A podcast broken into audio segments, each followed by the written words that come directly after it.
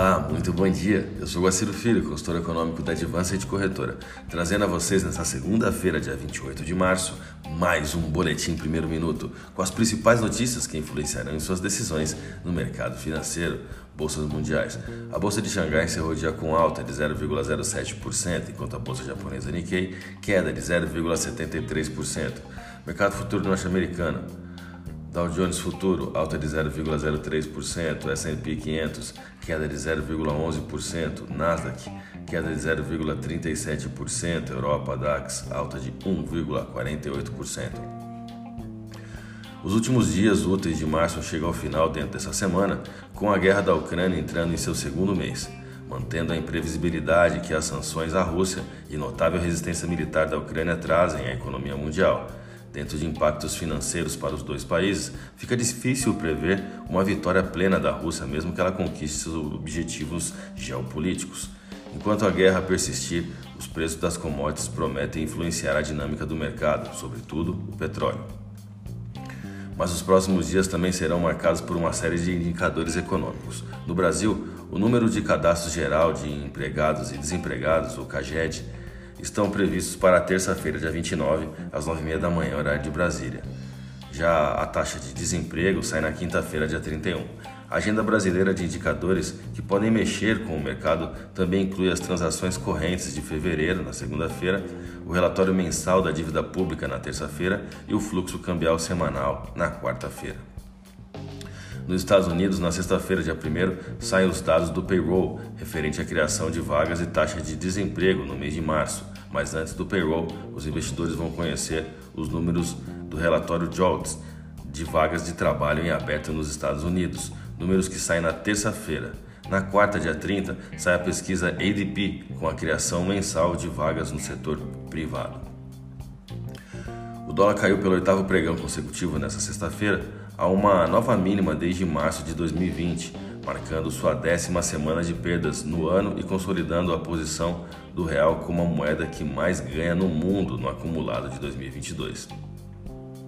Os custos dos empréstimos devem subir ainda mais, analisando a leitura do IPCA 15 para cima de forma surpreendente.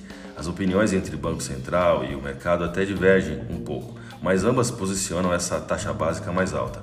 O presidente da autarquia brasileira, Roberto Campos Neto, tem sinalizado que o ciclo de aperto monetário iniciado no ano passado deve parar por aí, perto dos 12,75%. Mas é, algumas instituições financeiras e participantes do mercado projetam altas adicionais da Selic, próxima a 14%. Meu ponto pessoal de percepção com respeito ao real do Brasil diante dessa força recente é a de que, se analisarmos os dois principais gatilhos de valorização da divisa brasileira, ou seja, a atual Selic e a alta das commodities, ambas não são permanentes, nos fazendo imaginar um ponto de equilíbrio dessa paridade dólar-real brasileiro a taxas acima das atuais. Vamos aos gráficos, eu vou começar pelo dólar. A desvalorização semanal do dólar foi de 5,38%, a quarta consecutiva e a décima das 12 semanas de negociação completas deste ano. Também foi a maior perda nessa base de comparação desde a semana que finda em 6 de novembro de 2020, quando o mercado caiu 6,07%. A divisa norte-americana tem rompido níveis de suporte de maneira sucessiva.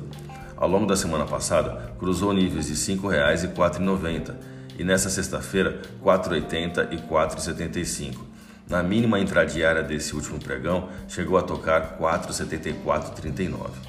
Abaixo de suas médias móveis lineares, ou seja, de 50, 100 e 200 dias, desde o final de janeiro, o dólar está agora muito próximo de perder outra barreira técnica importante, sua média móvel de 200 períodos de, com desvio padrão 3, atualmente em 46198.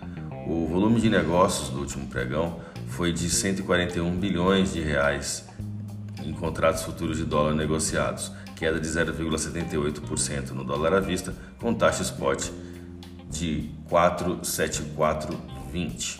Vamos ao euro agora.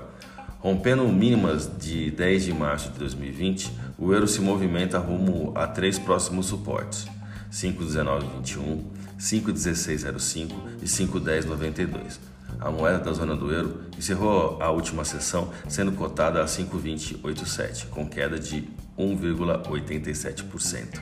A minha dica, você já sabe, siga nossos boletins para ficar sempre conectado às principais notícias.